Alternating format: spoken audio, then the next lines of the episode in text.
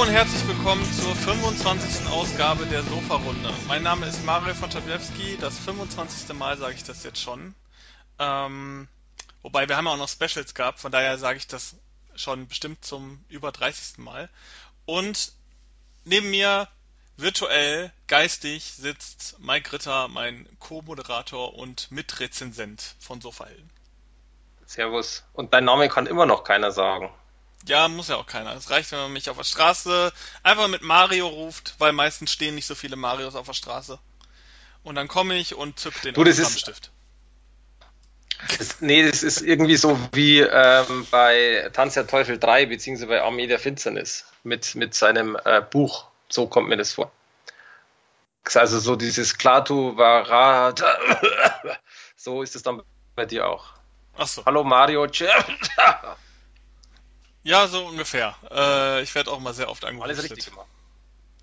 Ähm, wir haben den äh, Sommermonat schlechthin. Es ist unendlich viel Sonne und wir sind gezwungen, Filme zu gucken. In dieser Zeit. Und wir haben auch heute wieder schöne Kritiken, mehr oder weniger schöne vielleicht. Ähm, bei mir ist heute auch was Negatives dabei. Oder was tendenziell Negatives. Und ich würde aber sagen, du fängst an. Schon wieder? Jo. Mach mal. Ja, wir machen das jetzt einfach mal. Kriegen wir hin. Außer Pistole, los geht's. Okay. Ich habe lange überlegt, was ich machen soll. Und äh, mache jetzt einfach mal ein Mediabook von Koch Media. Von einem Film, den ich noch nie gehört hatte, noch nie gesehen hatte. Der Titel hat mir nichts gesagt. Und dachte mir so, okay, quälst dich mal durch. War aber gar nicht so schlimm. Das ist nämlich eigentlich ein, doch eigentlich ein ziemlich netter Film. Und zwar, der heißt The Car, der Teufel auf Rädern. Kennst du den? Ähm, ich bin mir nicht sicher. Äh, ich kenne ihn vom, vom Sehen, ich kenne den Titel, ich kenne den Trailer, ich weiß aber nicht, ob ich den schon mal gesehen habe. Ich meine, ich habe ihn schon mal gesehen, aber ich bin mir nicht sicher. Und wenn ich den schon mal gesehen habe, dann war es wahrscheinlich, da war ich bestimmt 14 oder so. Das heißt, ich kann mich so ziemlich an nichts erinnern und habe auch keine Meinung zu dem Film. Ja, so ging es mir auch, wobei ich wusste, dass ich ihn nicht gesehen habe. Ähm, ja. Also im Grunde genommen eigentlich doch, finde ich persönlich, ein ganz nettes Filmchen. Ähm, kurz worum geht's? Es ist relativ einfach erklärt, denn viele kennen ja Christine, den äh, diese Stephen King-Verfilmung mit dem äh, Teufelsauto oder Teufel im Auto oder wie man es immer definiert. Und das ist eigentlich so ähnlich. Also es geht eigentlich darum, es ist eine Kleinstadt und die Polizei hat da nichts zu tun. Das kennt man ja aus vielen Filmen, dass die ja quasi nur Strafzettel schreiben und es passiert nie was und auf einmal kommt, äh, passiert halt quasi ein Mord oder beziehungsweise anders gesagt, es wird äh, eine Person tot aufgefunden, dann noch eine und dann ist es langsam komisch und im Endeffekt hat man keinerlei Hinweise, außer dass es einen schwarzen Lincoln Continental gibt, also dieses Auto. Äh, man hat aber keinen Fahrer gesehen, äh, man hat nichts, also kein Kennzeichen, man hat nur das Auto gesehen und der war, äh, dieses Auto war quasi schuld, also logischerweise natürlich irgendwie weggeschubst, wie auch immer. Und dann geht es eigentlich darum, dass die Polizei aufklären möchte, was da los ist. Wer das ist, warum der das tut und so weiter und so fort. Es wird aber relativ schnell eigentlich schon klar, dass es eben kein, kein Mensch ist in dem Sinn, sondern ja, der Teufel in Form eines Autos, wenn man das so definieren kann. Und äh, darum geht es dann eigentlich, dass sie den halt stellen oder dass sie halt einfach dieses Auto aufhalten wollen. Und das, das, weißt du, das Schöne an dem Film ist einfach, oder was heißt, nein, schön, die, die Geschichte an sich ist ganz cool, ist natürlich besonders und natürlich sehr unrealistisch, logisch, aber das Schöne ist irgendwie, dass der Film eben nicht als Comedy läuft, dass man so irgendwo eine Horror, Comedy, Action, was auch immer äh, Fassung da gemacht hat, sondern es ist bierernst. Und das finde ich ziemlich cool, weil alles andere hätte irgendwie nicht so gepasst. Also ich meine, es gibt ja doch in dem Bereich einfach mehr Filme, Serien oder, oder irgendwas. Also zum Beispiel bei ähm, äh, Ash vs. Evil Dead, Staffel 2, gibt es ja auch eine, Sta äh, eine Folge, die ein dämonenbesetztes Auto hat. Da ist es natürlich Comedy oder mit Comedy, da eben nicht. Und das finde ich halt ziemlich cool. Das heißt, Entschuldigung. Das heißt also nichts, nichts Horror-Komödie, sondern einfach Action-Horror. Wobei Horror ist natürlich da ein bisschen was anderes, weil man gruselt sich nicht. Es ist halt einfach, ja, aber rein Action passt auch nicht, also ist ein bisschen schwierig. Aber ansonsten ist es, ja, einfach mal was anderes. Äh, man hat wirklich schöne Action-Szenen, man hat äh, eine Geschichte, die ist für die Verhältnisse spannend aufgebaut. Man muss natürlich sagen, das Ding ist von 1977, also hat doch schon einige Jahre auf dem Buckel. Allerdings tatsächlich qualitativ auf Blu-ray sehr gut. Ist restauriert worden, das merkst du natürlich auch. Äh, gute Dynamik in der Tonspur und natürlich auch klar frontlastig, nichts mit äh, Dolby, was auch immer Effekten, dass die, die Autohupe von hinten kommt und so. Klar, bei dem Alter des Films, das gab es ja früher nicht. Aber es ist einfach so von, von dem, also Sprache zu, zum Rest sehr gut gemacht und auch ein sehr schönes Mediabook in dem Sinn. Wobei ich halt persönlich die Formate von den Koch Media und Mediabooks nicht mag. Das ist halt quasi dicker und äh, kleiner. Ist aber so, wie es ist. Hilft ja nichts. Aber ansonsten coole Veröffentlichung. Allerdings momentan nur so. Also sprich, äh, bei Koch Media ist es ja so, nicht immer. Aber manche Filme gibt es ja quasi als äh, Mediabook, manche ja auch auf Blu-ray DVD. Den gibt es momentan nur als Mediabook. Ich gehe davon aus, dass er irgendwann mal, wann auch immer, auch noch auf DVD bzw. Blu-ray als Amarei kommen wird. Ist aber nur eine, wie gesagt, ist nur von, von mir einfach eine Schätzung. Empfehlen kann ich den Film tatsächlich jedem, der irgendwo mit, mit sowas anfangen kann. Also tatsächlich mit, mit so einer Mischung aus Action, Horror, aber natürlich äh, nicht, wo irgendwie der Killer bekannt ist, wo, wo realistisch sein könnte, sondern wo halt einfach natürlich einfach eine fiktive Geschichte ist. Und äh, wer natürlich auch Film, äh, Filme mag, die älter sind. Zum Beispiel der Hauptdarsteller James Brolin, weiß nicht, ob du den kennst vom Namen her. Natürlich. Ähm, wenn nicht, googeln, weil den kennt man. Also der hat ja schon mit Sicherheit 50 Filme gemacht oder sowas und ähm, auch natürlich Serien und der hat halt auch sehr viele, zum Beispiel bei Monk war er dabei. Monk ist eine Serie, die kennt man auch nur so ein Gastauftritt. Westworld äh, kennt man die, den Film. Amityville Horror war ja 79. Also da gibt es einiges, was man kennt, wenn man jetzt so seine Filmografie anschaut, aber ihn kennt man vom Sehen auf alle Fälle. Ja, und, und, und vor allen Dingen, äh, also erstmal ist das ein sehr, sehr, sehr bekannter, sehr berühmter Schauspieler, der mit äh, Barbara Streisand verheiratet ist. Und der äh, ist der Vater von Josh Brolin und den kennt ja wohl jeder heutzutage. Äh, nicht nur durch äh, Avengers Infinity War, äh, wo er den Thanos spielt, sondern auch durch Deadpool, wo er den Cable ja, spielt. Genau, wollte ich gerade sagen, richtig. Ja gut, aber Josh, äh, Josh Brolin ist ja auch, der hat ja auch so viel. Also ja, ja klar gab es ja einiges. Also Man in Black war da ja auch dabei, Old Boy, das Remake äh, und so weiter. Also von dem her da. Aber im Grunde genommen, deswegen sage ich ja, wenn man so nicht kennt, googeln, das Gesicht kennt man. Und ähm, ich sag's mal vorsichtig, die anderen Schauspieler sind eher in meinen Augen vernachlässigbar, spielt aber keine Rolle, weil auch die machen eine gute Figur. Deswegen wie gesagt, Kaufempfehlung für diejenigen, die wirklich sagen, sie wollen mal was anderes haben. Wenn man natürlich sagt, Mediabox brauche ich nicht, ist mir einfach zu teuer, dann in den Apfel beißen und warten. Ich denke mal schon, dass das noch kommt. Die Frage ist natürlich nur wann. Also eben auf DVD Blu-ray. Ja, äh, wie gesagt, ich kann dazu nichts sagen, äh, habe den noch nie gesehen, habe auch nur, äh, oder ich denke zumindest, dass ich den noch nie gesehen habe. Äh, spannend ist natürlich äh, zu wissen, dass der Film vor Christine entstanden ist. Ich mhm. weiß nicht, wann das Buch geschrieben wurde, aber ich glaube nicht, dass es vor den 80ern geschrieben wurde, weil da war noch die Zeit von Carrie und Co. Ähm, bei Stephen King. Und da kann man sich vielleicht denken, dass da so die eine oder andere Idee ähm, von diesem Film kam. Also tatsächlich, Christine ist äh, 83 rausgekommen, wo auch der Film rauskam. Ja, also kann man sich vielleicht denken, dass diese Idee nicht von ungefähr kam.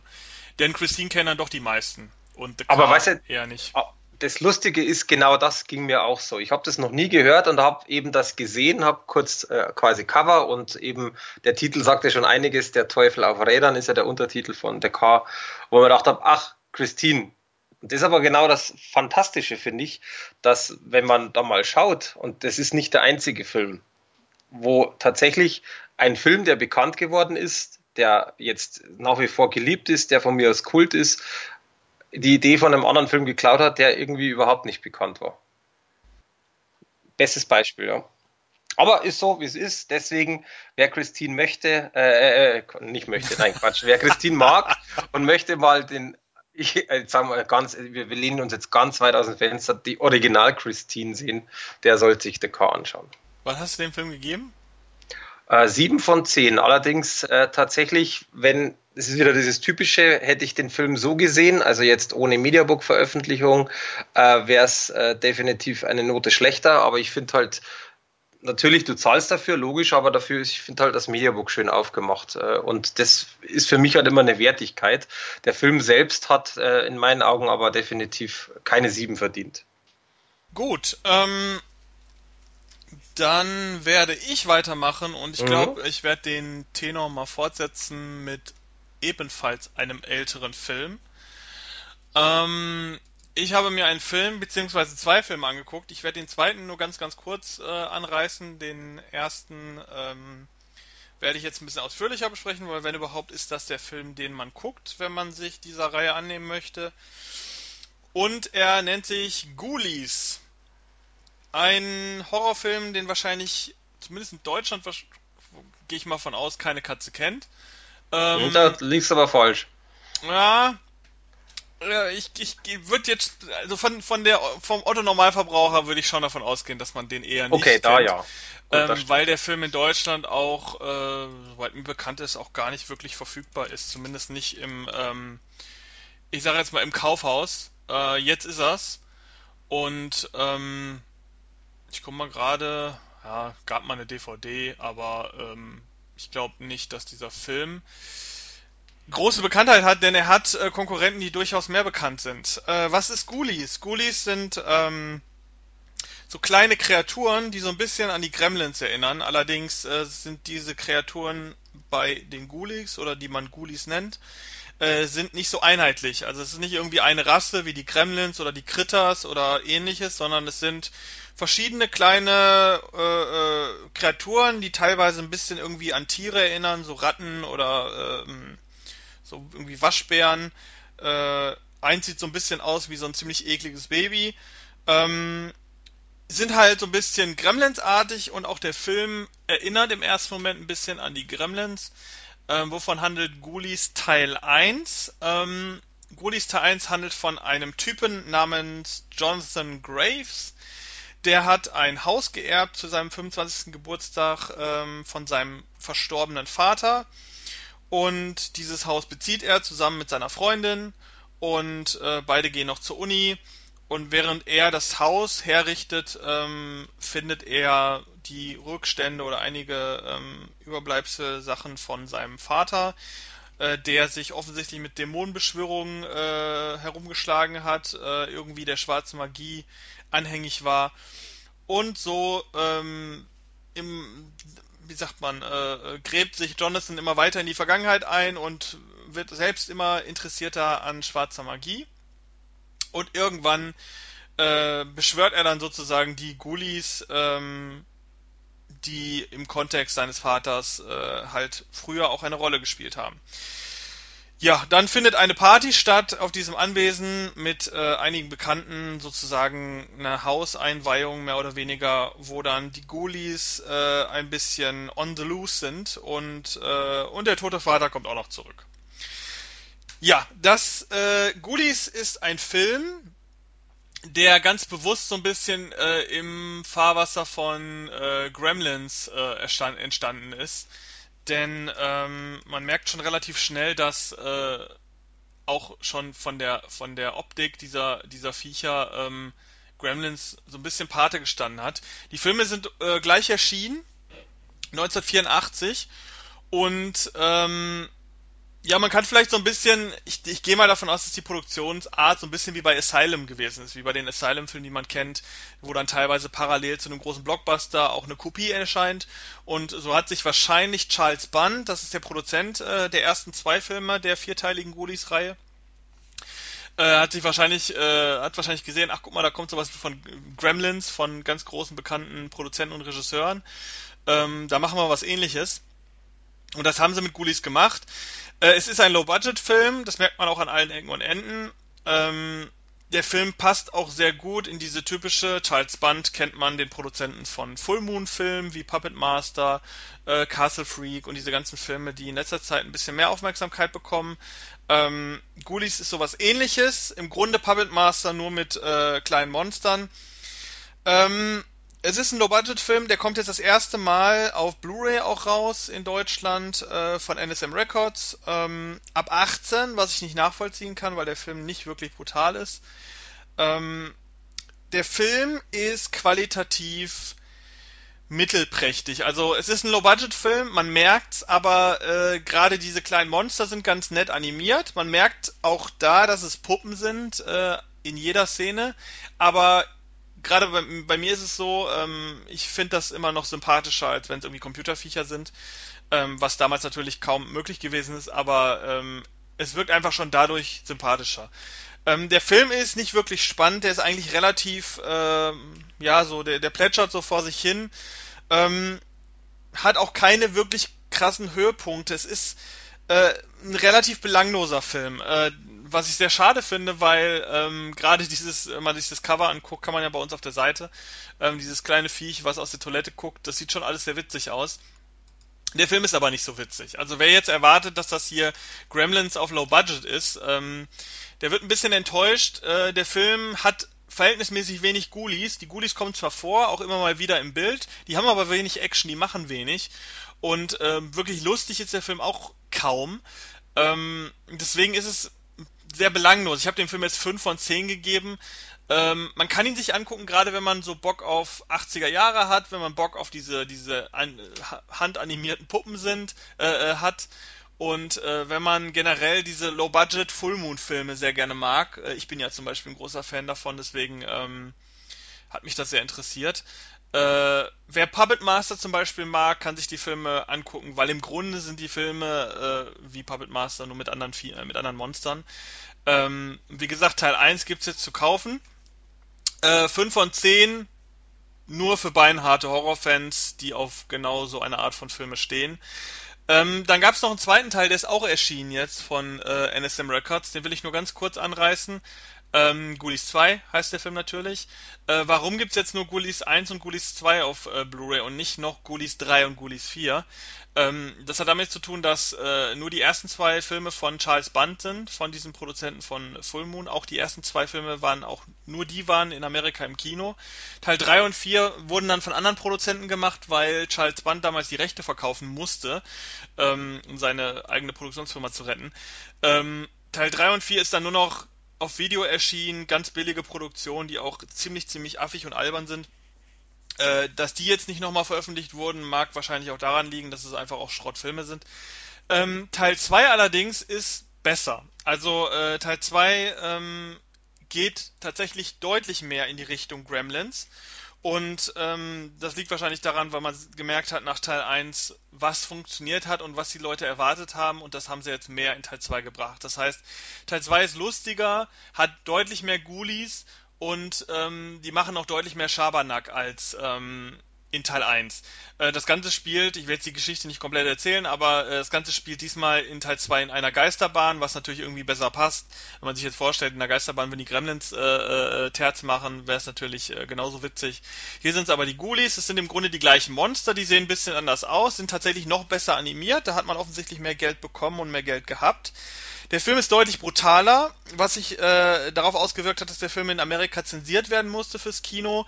Sie wollten den PG-13, also ab 12 sozusagen, äh, im, im, im, deutschen äh, im deutschen Vergleich ins Kino bringen, wie die Gremlins. Die Gremlins waren ja in Amerika auch eher tatsächlich so der Horrorfilm für die Familie.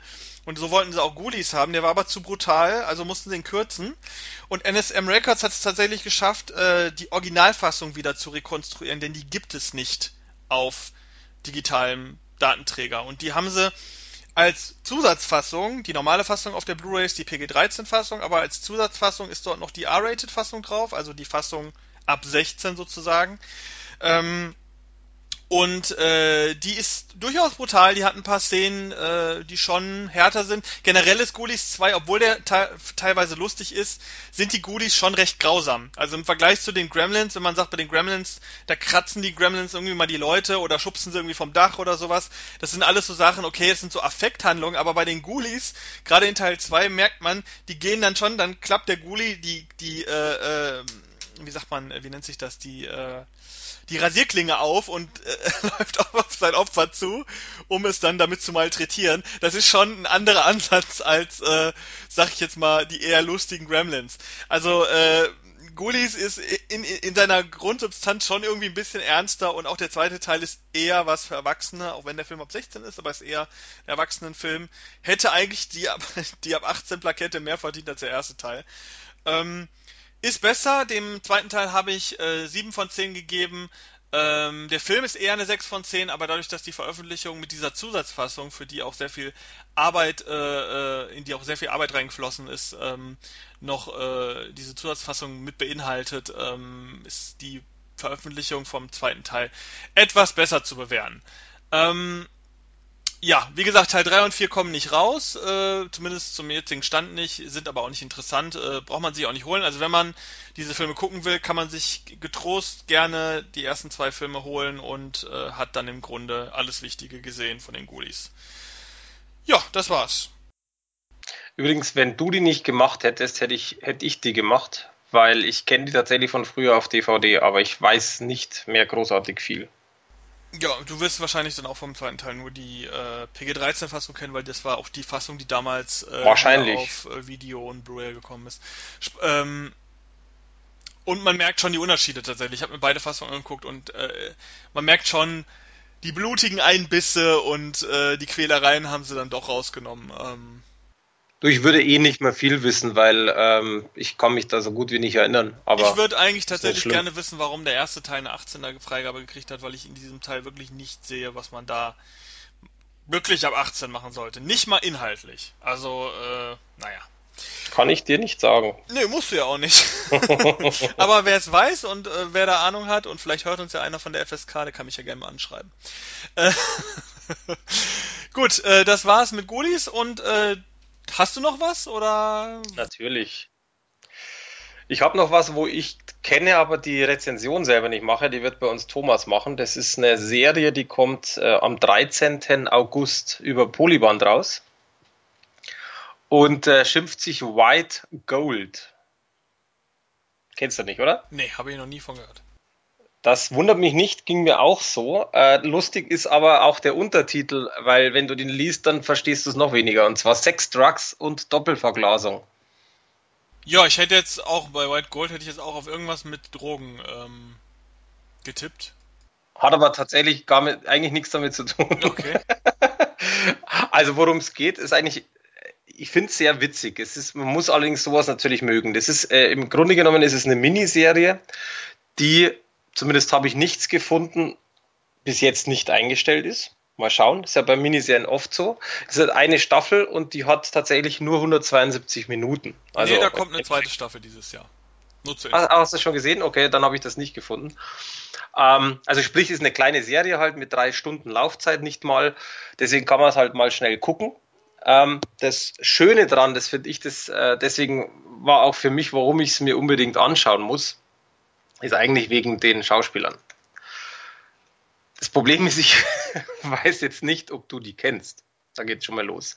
Also, äh, äh, der eine heißt, oder ist eigentlich der Hauptdarsteller, Ed Westwick. Mhm. Kennst du den? Ja. Ist er sehr bekannt aus Gossip Girl. Ja, genau. Daher kenne ich den auch. Ja, da, deswegen, ich kenne die Serie zwar nur, also ich, ich habe sie nicht geguckt, aber ich kenne sie und ähm, ja, er hat halt er ist, er ist sehr markant und äh, hat im Grunde genommen auch, ich sage jetzt mal da, eine, eine, sehr krasse Rolle eigentlich, aber halt anders wie bei Gossip Girl. Äh, dadurch, dass meine Freundin mitgeguckt hat, habe ich sie dann auch gefragt, ob der quasi in Gossip Girl auch so ein Arsch ist wie bei White Gold und anscheinend nicht. Äh, also worum geht's, ist eigentlich total easy. Deswegen versteht man auch gleich die Sex, Drugs und Doppelverglasung also diesen Untertitel. Und zwar, es geht darum, dass er seinen Job verloren hat, weil er Mist gebaut hat und dann per Zufall einen Job bekommt als Vertre Vertreter von Doppelverglasungen. Die Serie selber spielt er in den 80ern und da war es quasi tatsächlich so, dass so dieses, äh, wenn man ein Haus hat oder überhaupt und man hat Doppelverglasung, dann war man halt der König. Es war halt damals so, oh, jetzt gibt's das und ist viel besser und viel effektiver und viel cooler und deswegen muss es jeder haben. Also so ungefähr. Und es gibt eben eine kleine Firma und die quasi verkauft das, diese UPVC-Doppelverglasung.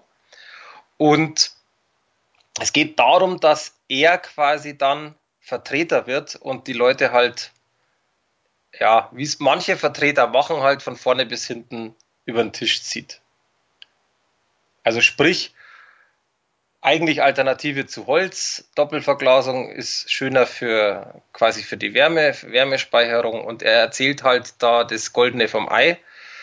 Äh, lügt halt die Leute quasi an, indirekt. Ähm, ist aber nicht so, dass er sie jetzt, also dass die, ich muss jetzt so vorsichtig sagen, die, die Fakten stimmen einfach, aber er geht über Leichen. Sagen wir es mal so. Ist aber nicht ganz so schlimm, weil seine zwei Kollegen, die unter ihm sind, weil er ist quasi der Teamleiter, die sind, beziehungsweise einer davon ist noch viel schlimmer. Und zwar, das ist auch das, weil ich ja vorher sagte, Schauspieler, also es sind ja mehrere. Äh, jetzt geht's weiter. Kennst du Joe Thomas?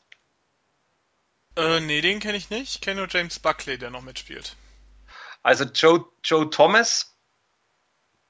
Äh, nee, Entschuldigung, siehst du, jetzt habe ich einen, einen Blödsinn gemacht. Moment, warte mal, ich glaube, ich habe jetzt den falschen gesagt.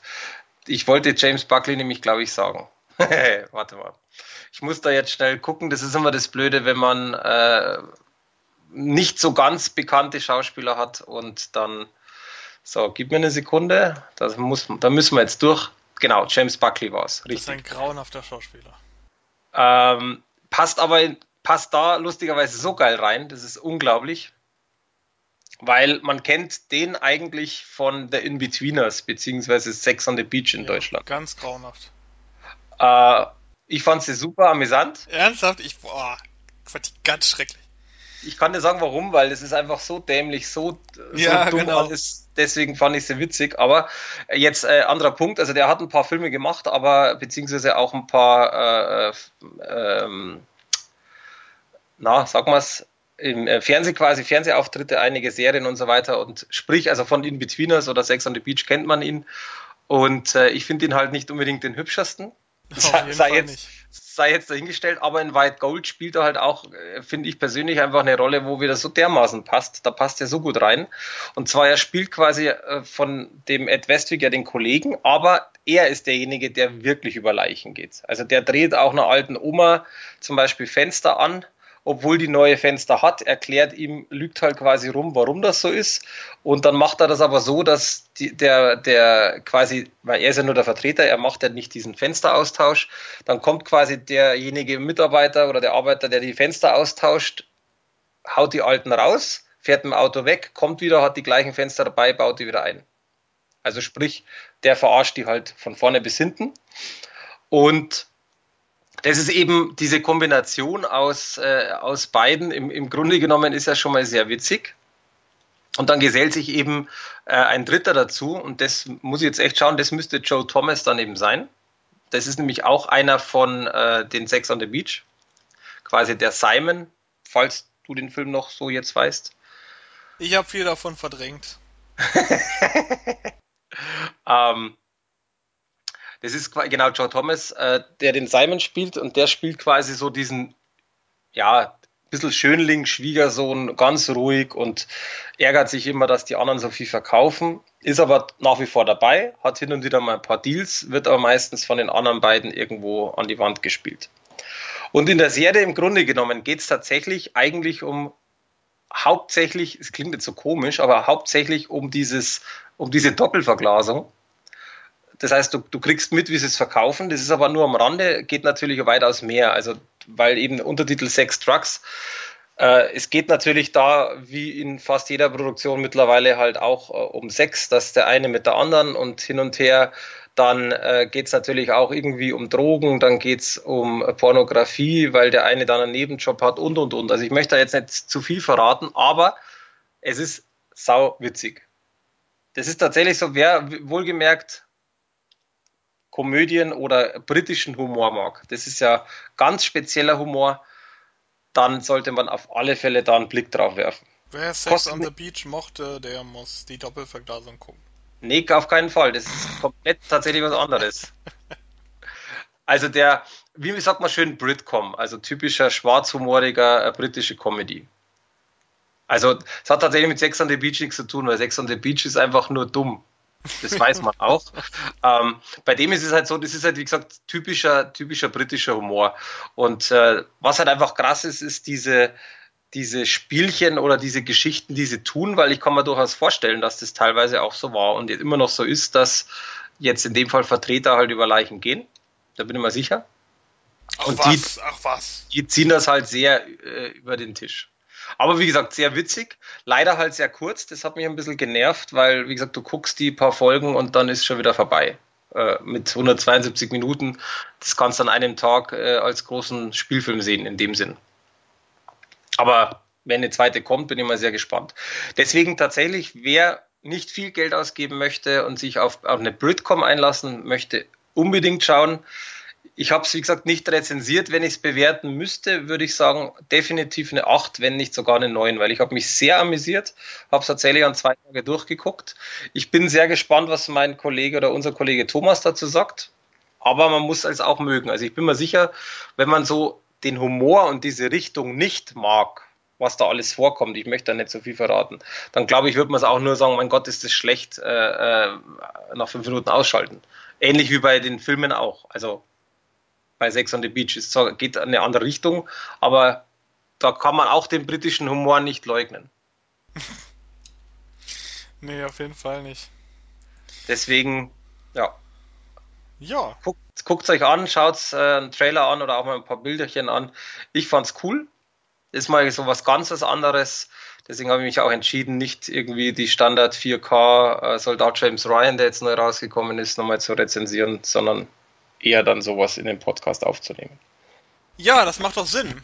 Und genauso viel Sinn macht meine Serie, die ich jetzt noch habe, als letzte Kritik, denn äh, es ist auch eher was Ungewöhnliches, was wahrscheinlich kaum jemand kennt, kaum jemand sehen wird und ähm, auf dem Markt wahrscheinlich relativ wenig Bedeutung hat, aber ganz gut ist. Ähm, es ist eine Anime-Serie. Ich bin jetzt in letzter Zeit so ein bisschen auf dem Anime-Trip, habe ich das Gefühl, hier im Podcast. Äh, letztes Mal schon Angel Sanctuary und nun Tsugu Momo, Volume 1. Eine Anime-Serie für ebenfalls eher fürs ältere Publikum. Ähm, da habe ich von Nippon Art die DVD bekommen. DVD-Veröffentlichung. Das Ganze erscheint auch auf Blu-ray. Ähm, ist aber eigentlich, glaube ich, relativ irrelevant äh, bei solchen Animes, äh, welche Qualität man sich jetzt da aussucht. Ähm, es sind vier Folgen drauf, vier Episoden dieser Serie, die, glaube ich, in Japan schon abgeschlossen ist. Ich glaube, das ist irgendwie so ein 13, 13 Folgen-Ding. Ist ja in Japan durchaus öfter, dass da äh, eher kurze Anime-Serien ähm, produziert werden. Und ja, äh, die Serie ist freigegeben ab 16 Jahren. Und es geht um den Schüler Kazuya, ähm, ein Schüler, wie man es kennt, dieser Otto-Normalschüler ähm, aus Japan, ich weiß gar nicht, wie alt er ist, 16 Jahre oder so, der, ähm, ja, wie, wie soll man es jetzt beschreiben? Er, er trägt immer den Gürtel seiner verstorbenen Mutter mit sich. Ähm, die hatte so ein Kimono äh, äh, an mit so einem Gürtel, der nennt sich Obi. Ähm, den hat er so als Erinnerungsstück, hat er immer dabei. Und eines Tages äh, plötzlich ähm, erscheint aus diesem Obi, verwandelt sich in ein junges Mädchen. Wie man es kennt aus Animes, der äh, junge Schüler, der plötzlich ähm, sich konfrontiert sieht mit irgendeinem ähm, jungen Mädchen. Äh, vorher war es gerne mal so irgendwie so ein digitales Mädchen aus dem Videorekorder oder irgendein Mädchen aus der Zukunft. Äh, hier ist es jetzt dieses, äh, dieses Mädchen aus dem Gürtel. Ähm, das zieht bei ihm zu Hause ein, natürlich, weil wo soll sie hin? Sie ist ja jetzt plötzlich aus dem Nichts erschienen. und in diesem Kontext, äh, Junge, der mit Mädchen eigentlich so nichts zu tun hat, hat plötzlich zu Hause ein Mädchen wohnen. Ähm, heimlich natürlich auch, damit es keiner mitkriegt, ähm, dass der da plötzlich ein Mädchen in seinem Zimmer hat. Und parallel dazu äh, sind plötzlich irgendwelche merkwürdigen Geisterwesen unterwegs, die sich in äh, Menschen irgendwie einnisten. Und dieses junge Mädchen ist im Grunde dazu da, diese Geister zu bekämpfen. Und sie ist äh, so ein bisschen untypisch, äh, äh, Mädchen untypisch, sie ist sehr herrisch, sehr, wie sagt man, äh, Englischen würde man sagen, bossy. Ähm, sie hat den Jungen oder will den Jungen so ein bisschen unter ihre, unter ihre Fittiche halten, be bezeichnet ihn auch öfter mal als Knecht, zumindest in der deutschen Fassung. Und äh, ja, und in diesen vier Folgen muss sich halt dieser junge, junge Mann, junge Schüler mit dieser, mit dieser jungen Dame auseinandersetzen. Und diesen Geistern, die halt plötzlich in der Stadt überall erscheinen und äh, Menschen angreifen. Beziehungsweise auch ihn angreifen. Sie ist sozusagen sein Schutzengel.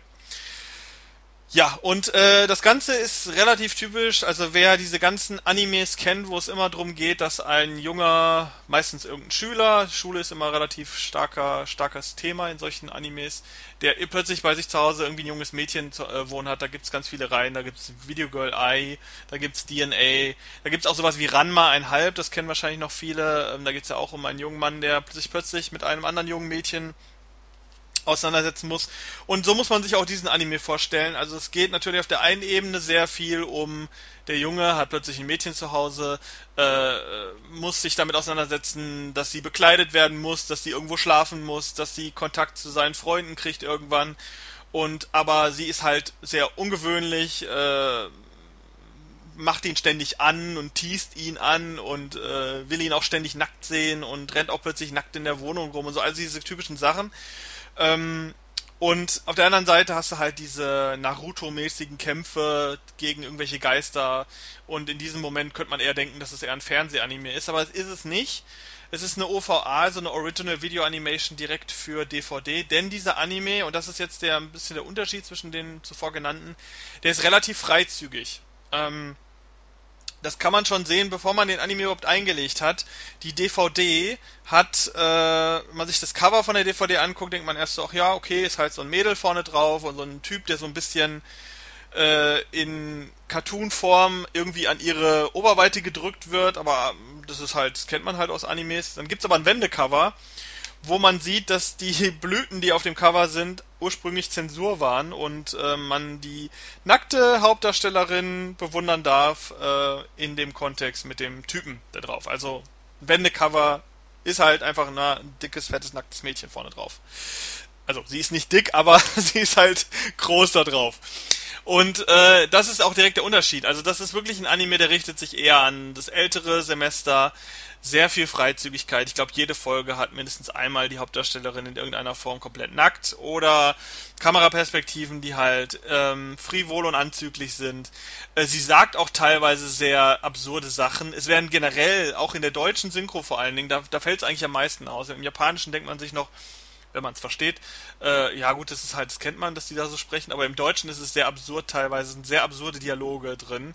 Ähm, teilweise, die auch ganz bewusst auch an Hentais anspielen oft.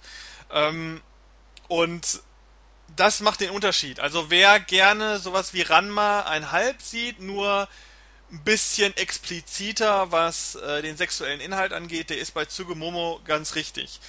Äh, ich muss sagen, ich finde die Serie ganz gut eigentlich.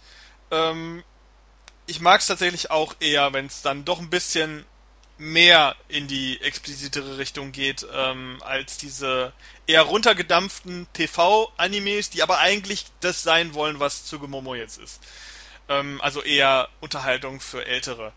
Äh, es ist jetzt kein, es ist kein Hentai oder so, also das äh, braucht man sich jetzt nicht erwarten. Ähm, zumindest in den ersten vier Folgen wurde noch nicht gevögelt. Aber äh, es ist halt recht freizügig. Oftmals sind auch einige Szenen ganz eindeutig bewusst so gemacht, damit sie viel zeigen konnten. Ähm, in diesem Fall äh, äh, wundert mich tatsächlich, dass dieser Anime durchgekommen ist, weil dieser Anime hat, man kennt typisch von, von Animes, die auch in diese Erotikrichtung gehen, auch teilweise sehr, sehr junge Charaktere drin, die auch in Situationen gezeigt werden, was manche durchaus als moralisch fragwürdig empfinden können. Ähm, deswegen wundert mich, dass der, dieser Anime trotzdem eine 16er Freigabe gekriegt hat, während andere äh, Videospiel äh, ähm, zum Beispiel mit ähnlichen Inhalten keine Freigabe bekommen haben. Da sieht man, dass da momentan noch nicht so ganz klar ist, was kommt jetzt durch, was kommt nicht durch. Das hier ist durchgekommen, es ist auch völlig ungeschnitten ähm, und unzensiert. Ähm, wie gesagt, selbst das Cover gibt's dann in der unzensierten Fassung als Wendecover drauf. Ist freigegeben ab 16, empfehle ich aber auch tatsächlich eher älteren. Also ähm, wer jetzt meint, hier mein, mein Sohn ist, äh, keine Ahnung, 14 und dann kann ich jetzt auch was ab 16 kaufen, das vielleicht eher nicht. Also da gibt's dann genug andere Animes, die eher für das Alter sind. Das ist eher was für Ältere. Ähm, aber ich find's, find's ganz gut. Äh, es ist, äh, ich habe dem Ganzen eine 8 von 10 gegeben. Äh, die DVD an sich ist jetzt natürlich anime-typisch jetzt kein Megapaket. Ähm, da ist, muss ich gerade nochmal selber nachgucken, da ist ein, äh, ein, Aufkleber drin, natürlich mit der nackten Variante der Hauptdarstellerin. ähm, da ist ein äh, kleines äh, Booklet drin, auch mit der nackten Hauptdarstellerin vorne. Die haben sie überall drauf geknallt bei der DVD. Äh, da sind halt so ein paar Infos zu den Charakteren und ein paar Bilder drin. Äh, ich gucke gerade mal durch. Da sind jetzt aber keine nackten Bilder drin. Da sind sie alle bekleidet. Ähm, wer an sowas Spaß hat und äh, vielleicht früher ran mal ein Halb geguckt hat, jetzt ein bisschen älter ist und jetzt gerne was äh, altersangemesseneres, wenn man das so bezeichnen möchte, sehen möchte, der kann sich Tsugumomo äh, gerne angucken. Ist witzig, ist unterhaltsam, ist ganz gut gemacht und äh, überfordert den Geist nicht. Ja, ich brauche dich gar nicht fragen, was du von sowas hältst, weil du guckst, glaube ich, sowas eher nicht. Wenig, tatsächlich, ja, wenig. Ja. Ähm, gut, das war die letzte Kritik für heute. Ähm, Tsugumomo, auch ein schöner Name irgendwie. Ich weiß ehrlich gesagt auch nicht, ich bin ja, ne, ich weiß gar nicht, was das heißt, übersetzt. Ich weiß, dass Momo heißt Pfirsich. Aber in welchem Kontext da Tsugu äh, reinpasst, äh, keine Ahnung. Äh, gut, das war die letzte Kritik. Äh, dann würde ich direkt rübergehen zu den News. Denn genau, da lässt du mich aber, weil ich habe heute auch zwei News. Ja, dann fang doch an. Also das eine ist, ähm, es ist schon länger raus, aber du weißt ja mit 4K und so, und da wollte ich einfach nur die Info und keine Review geben, dass quasi jetzt wieder einige Klassiker rauskamen und teilweise doch kommen. Also einmal der Patriot mit Mel Gibson ist jetzt in 4K draußen. Gibt es auch eine Rezension bei uns, also die können wir gerne verlinken. Dann Herz aus Stahl oder Fury gibt's, äh, Soldat James Ryan gibt's. Und was jetzt eben rauskommt, ist alle Mission Impossible. Also zum Sommerstart vom Teil 6 kommt Mission Impossible 1 bis 5 raus. Und äh, da möchte ich nur kurz was zu sagen, weil die, also den ersten Teil und zweiten habe ich schon geguckt und geschrieben ersten Teil war ich sehr enttäuscht und dann, wenn man mal aber, ich habe die Blu-ray auch, die Blu-ray anguckt, dann merkt man eigentlich, wie schlecht die Blu-ray schon ist. Und äh, deswegen tatsächlich kaufen, wenn man Fan der Filme ist, weil ich glaube, noch besser wird es nicht gehen, wobei die Qualität schon nicht gut ist im Vergleich zu jetzt einem aktuellen Film. Und die zweite News, die ich habe, ich habe ja selten News, aber das finde ich so negativ, ich finde es so schlimm. Und deswegen habe ich gedacht, ich bin mir jetzt mal gespannt, was du sagst dazu. Und zwar, es kommt von Teenage Mutant Ninja Turtles noch ein Film. Obwohl der zweite schon so gefloppt ist und ich den ersten schon so scheiße fand, wie viele anderen auch. Und der zweite ist ja so gefloppt, der hat ja nicht mal annähernd die ähm, Ausgaben vom Film wieder eingespielt. Zumindest hieß es das so. Mhm. Und äh, jetzt kommt ein dritter Teil, beziehungsweise soll aber wieder von vorne losgehen, also ähnlich wie bei Spider-Man. Das heißt, es sieht so aus, dass Paramount quasi wieder einen Teenage Mutant Ninja Turtle Film macht, der aber mit den anderen nichts zu tun hat, quasi ein Reboot und äh, lustigerweise trotzdem wieder von Michael Bay produziert wird. Ja, also ich habe, äh, ich bin relativ emotionslos, was diese Turtles-Filme angeht. Ähm, ich hatte mir jetzt vor kurzem tatsächlich das erste Mal den zweiten angeguckt. Eigentlich hauptsächlich, weil ich wissen wollte, wie sie da diese Figur Krang äh, eingebaut haben. Ja, ich muss ganz ehrlich sagen, ich finde die Filme jetzt nicht richtig schlecht. Äh, die sind so, das sind so mittelprächtige Filme, die man nach fünf Minuten eigentlich wieder vergessen hat. Äh, ich sag mal, das sind so Filme, wo ich sag, also gerade auch im, wenn man jetzt Michael Bay ist ja nun mal Produzent auch, wenn man jetzt mal vergleicht mit den Transformers-Filmen, finde ich die Turtles-Filme schon wesentlich besser. Ähm, es sind eher so Filme, meiner Ansicht nach, die, glaube ich, Kindern ich sag mal, so einem Zwölfjährigen wahrscheinlich richtig gut gefallen werden. Ähm, aber sobald man da, ich sag mal, 16, 17, sobald man da raus ist aus dem Alter, sind die Filme eher belanglos. Du, ich kann es dir ehrlich gesagt nicht sagen, weil ich fand Turtles schon immer cool als Charaktere und habe den ersten gesehen und fand den ersten einfach schlecht. Und habe mir den zweiten gar nicht mehr angetan. Irgendwann mal, aber ich war wirklich enttäuscht. Also ich kenne da viele allerdings, die enttäuscht waren und nee, sorry. Ja, ich muss ganz ehrlich sagen, ich habe überhaupt gar keine emotionale Verbindung zu den Turtles, deswegen äh, vielleicht ist es auch deswegen, dass ich die dann noch akzeptabler finde als diverse andere äh, Bay-Produktionen. Ähm, ich muss aber sagen, ich kann es verstehen. Ich habe gehört, dass viele natürlich auch deshalb äh, so ein bisschen angepisst waren, weil diese Turtles natürlich auch eine ganz, die sind ja nicht mehr diese 90er Jahre Surfer Boys, die sie mal waren in den, in den Zeichentrickserien und so weiter, sind ja jetzt mehr so in dieser Rap-Kultur irgendwie drin oder so, also so, dieses, dieses modernere, ja, ich kann verstehen, wenn man, wenn das nicht die Turtles sind, die man eigentlich gewohnt ist, aber ich kann auch verstehen, dass man diese, diesen neuen Ansatz genommen hat, einfach weil in der heutigen Zeit natürlich man vielleicht eher in diese Richtung tendieren würde, als in diese coole Surferboy-Richtung.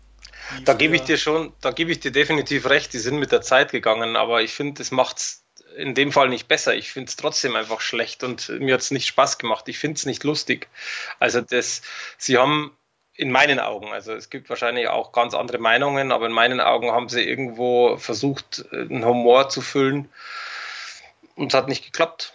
Das ja, ist meine Meinung. Genau, das, sehe ich, das sehe ich auch. Also ich glaube, dieser Humor ist tatsächlich, deswegen sage ich, ich glaube, das ist eher ein Humor, den Zwölfjährige noch am ehesten lustig finden würden, so. Mag Und sein, ja. Alles, was drüber ist. Ja, äh, gut. Deswegen, ähm, der keine neue Ahnung, kommt trotzdem. wenn die, wenn die, äh, wenn die da irgendwie was anderes machen, ich werde ihn mir wahrscheinlich angucken. Gehe ich stark von aus. Äh, irgendwann mal. Aber. In 3D. Ja, ja, sicher. Aber ist ja ein Michael Bay-Film, also wird er wahrscheinlich in 3D kommen. Gehe ich mal stark Ich denke, ja. Ähm, gut, das waren deine News, oder? Dann yes. würde ich direkt anschließen mit einer weiteren Superhelden-News.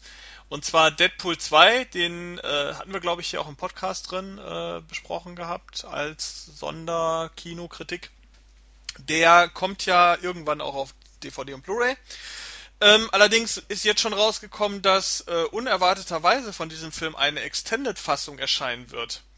Äh, keiner weiß, ob diese Extended-Fassung schon der erste Heimvideo-Release sein wird oder ob das, ob die Fassung dann doch erst später kommt.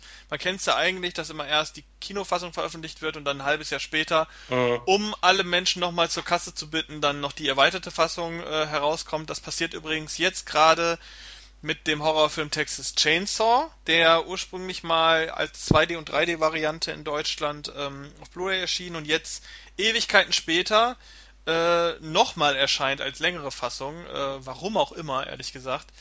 Ähm, bei Deadpool macht es natürlich insofern mehr Sinn, dass der Film einfach mehr Leute anspricht und viele den ganz toll finden. Zu Recht, siehe meine Kritik. Ähm, jetzt ist aber noch nicht klar, was kommt für eine Fassung. Klar ist aber, dass diese Extended-Version äh, auf einer äh, Comic-Con gezeigt werden soll. Ähm, das heißt, Spannenderweise wird diese Fassung wohl tatsächlich vor vom Heimvideo-Release gezeigt, was ein bisschen darauf hindeuten könnte, dass das vielleicht am Ende auch die Fassung ist, die schon direkt auf DVD und Blu-ray kommt, vielleicht so als Doppelversion, da hast du Kinofassung drin und die Extended-Fassung oder es gibt irgendwie die Einzel-Blu-ray hat dann nur die Kinofassung und dann gibt es eine Sonderversion, die hat dann direkt beide Fassungen drin. Äh, man wird sehen, aber interessant äh, zu wissen, dass dem so ist. Diese Extended-Fassung soll den Film noch lustiger machen, was also nicht so, was also nicht äh, zeigt, dass der Film irgendwie vorher zensiert wurde. Es sind wohl tatsächlich inhaltliche Sachen, die da auch dazukommen. Also Deadpool-Fans äh, können sich freuen oder nicht, je nachdem, wie die Veröffentlichungspolitik nachher aussieht. Ähm, das wäre die erste News. Ähm, ich glaube, da hast du jetzt nichts zu sagen. Du hast den Deadpool 2, glaube ich, noch nicht gesehen, oder? Doch, wir haben ihn uns im Autokino Ach. angeguckt. Ähm, ja, ich glaube, das haben wir noch gar nicht besprochen. Dann sag doch mal, wie du den fandst. Also ich sag's mal so, ich finde den ersten ja auch gut. Also im Gegensatz zu dir. Ist ja, ja. doch Ja, aber ich habe schon von vielen gehört, die finden den zweiten komischerweise schlechter als den ersten, obwohl sie den ersten gut fanden. Wie sieht's bei dir aus? Ist schwierig. Also ich fand den zweiten ganz cool. Ähm, ich könnte dir jetzt nicht sagen, ob ich jetzt eins oder zwei besser fand, ist echt schwierig, weil ich, ich finde halt, äh, beim beim ersten Teil war es halt was Neues. Und äh, da hat es einfach noch anders gewirkt. Zweite Teil finde ich persönlich schwierig. Also ich habe ihn jetzt einmal gesehen im Kino und fand ihn gut. Ich freue mich auch, äh, wenn er, wenn er fürs Heimkino kommt. Allerdings glaube ich tatsächlich, dass jetzt rein gefühlt ich den ersten lieber schauen würde. Mhm. Ist aber, wie gesagt, schwierig, weil ich muss sagen, die, die, die, die Action und so weiter ist halt beim zweiten echt teilweise ja voll brachial. Der ähm, Brolin als Cable finde ich mega gut, also es passt einfach richtig gut rein in meinen Augen. Ich mag ihn sowieso als, als Schauspieler und es passt einfach auch. Und äh, finde es halt auch schön, dass es halt schöne Auftritte gibt, äh, ohne jetzt da irgendwo zu spoilern, dass auch die äh, Charaktere vom ersten Teil wieder dabei sind in einer gewissen Weise. Den kleinen Jungen, wie, wie hieß der jetzt? Firehand? Na, wie, wie, wie war das? Ich weiß es auch nicht mehr. Ja, also du weißt, wen ich meine, oder die, die zuhören, also der kleine Junge, der indirekt Bösewicht, der gut ist und wieder doch nicht und keine Ahnung. Finde ich auch ziemlich cool, passt irgendwie auch. Also mir hat, mir hat die Geschichte gefallen, äh, mir hat das Ganze drumherum auch gefallen, äh, auch mit dieser, wie im Endeffekt, ich weiß nicht, ob man sagen kann, weil es schon wieder fast zu tief geht. Also wie quasi die, den Zusammenschluss der Superhelden, sagen wir es mal so, fand ich auch ziemlich cool. Also es hat schon Spaß gemacht, aber wie gesagt, ich könnte mich jetzt ad hoc nicht entscheiden zwischen eins und zwei. Ja, da, äh, die Gedanken kannst du ja dann nochmal machen, wenn du beide Filme nochmal back-to-back schaust, wenn der Film dann raus ist, in der Extended-Fassung. Das ist aber genau das, deswegen Meinung dazu. Ich hasse sowas, ich finde sowas ganz schlimm, äh, dieses, äh, auch dieses Herr der Ringe-Phänomen. Ich ziehe Leut, den Leuten das aus der Tasche, äh, anstatt dass ich mal den Service biete und sage, Jungs, schaut's mal her, hier ist eine Blu-ray oder eine DVD oder von mir aus Steelbook, Mediabook, scheißegal. Da sind beide Fassungen da, schaut euch das an, wie ihr wollt, und dann mache ich doch gleich fünf Euro mehr. Und jeder wird's verstehen und jeder wird's machen.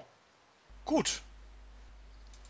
Dann gehe ich jetzt einfach mal direkt weiter, dann äh, haben wir die letzten News auch noch, denn die letzte News finde ich, die ist sehr aktuell, weil die ist nämlich gestern stattgefunden. Ähm, kannst du dich noch an den Film Chiller of Duty erinnern? ich habe ihn nie gesehen. Ich weiß, dass äh, unser Freund mitspielt, den ganz Deutschland mittlerweile ganz, da ganz doll lieb hat. Und ähm, keine Ahnung. Ja, also das ist der letzte Till Schweiger Tatort gewesen, der auch im Kino gelaufen ist, ähm, wo man offensichtlich große Hoffnung reingesteckt hat, weil die Till Schweiger Tatorte im Fernsehen, das waren glaube ich vier Stück vorher gewesen, äh, wohl relativ gut liefen. Von den Einschaltquoten hat man sich gedacht, Mann, jetzt machen wir doch mal hier Taken und diese ganzen Ein-Mann-Actionfilme, die laufen alle so gut im Kino, dann machen wir doch jetzt mal hier Chiller of Duty.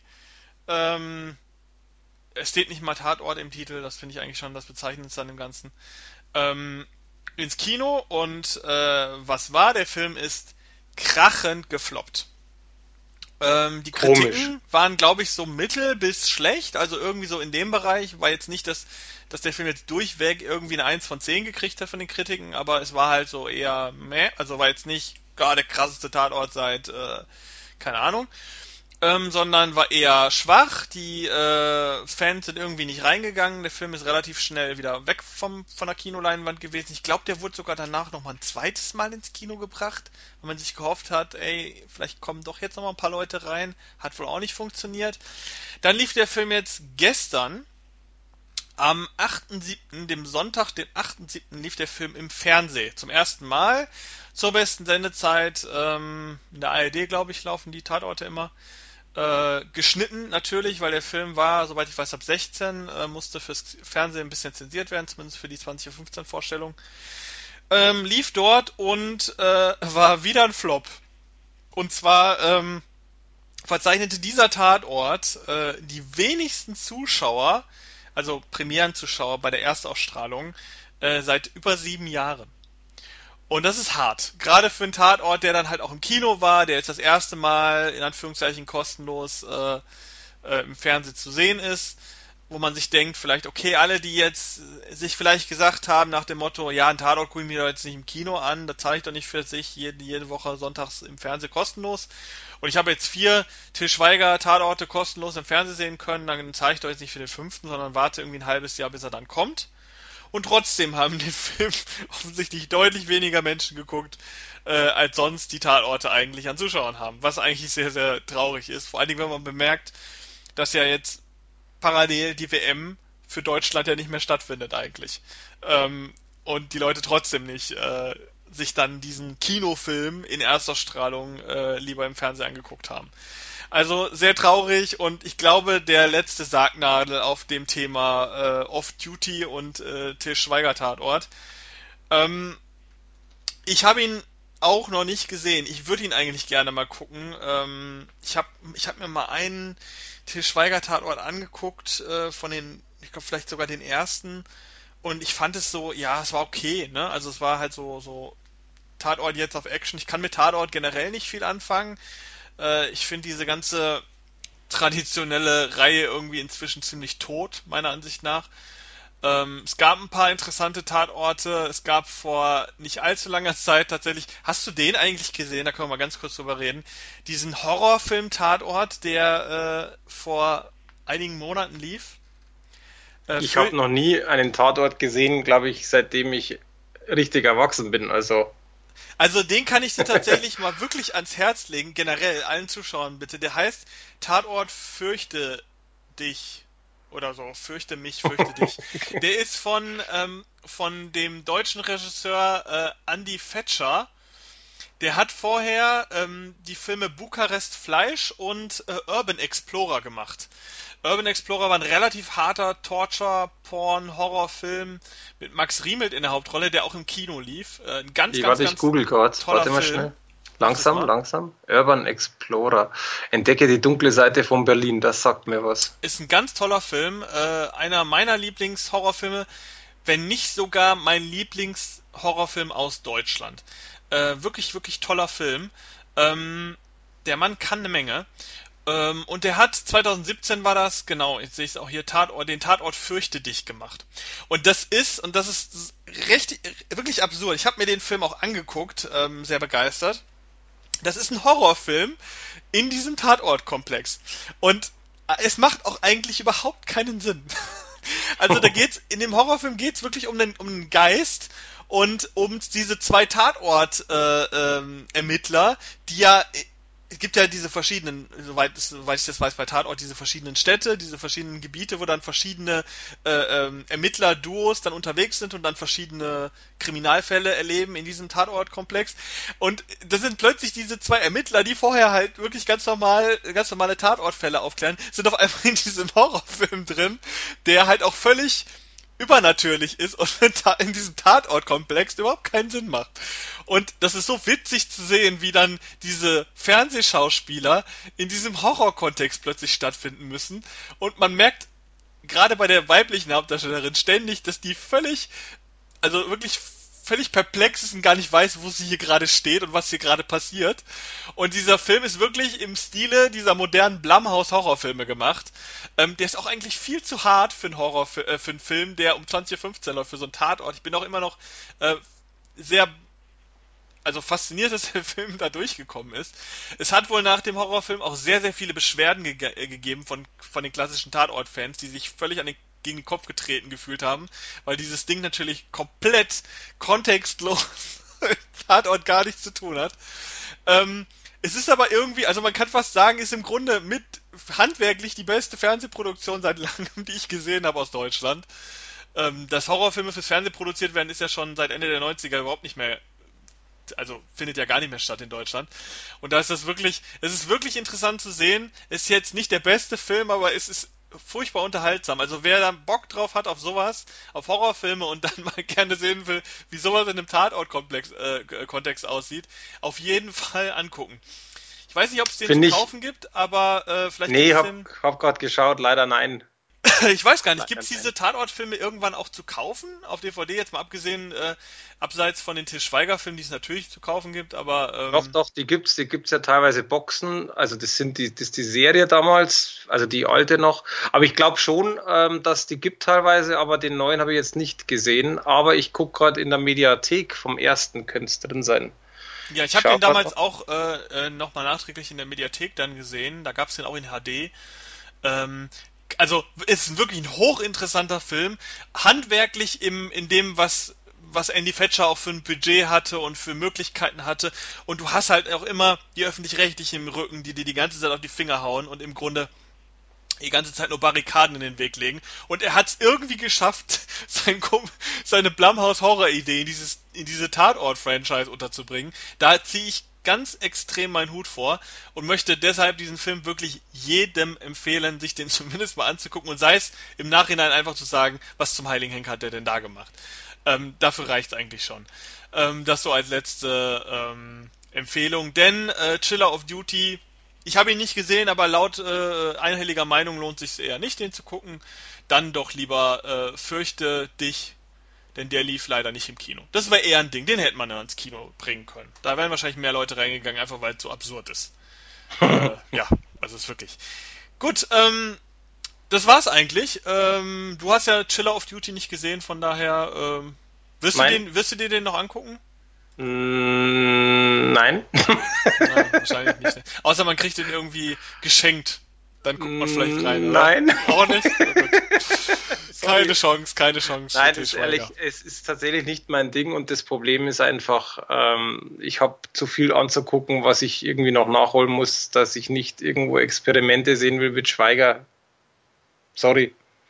Ja. Also also ich werde ihn tatsächlich nochmal, werde mir den mal angucken irgendwann aus, äh, aus reinem, aus reiner Neugier. Ich erwarte jetzt nichts, aber vielleicht ist das genau die richtige Haltung, um da sich den dann anzugucken. Naja, das war's dann auch von uns, äh, die letzte News ähm, und wir sind durch mit allem. Außer du mhm. hast noch irgendwas anzubringen, aber ich glaube nicht. Nö.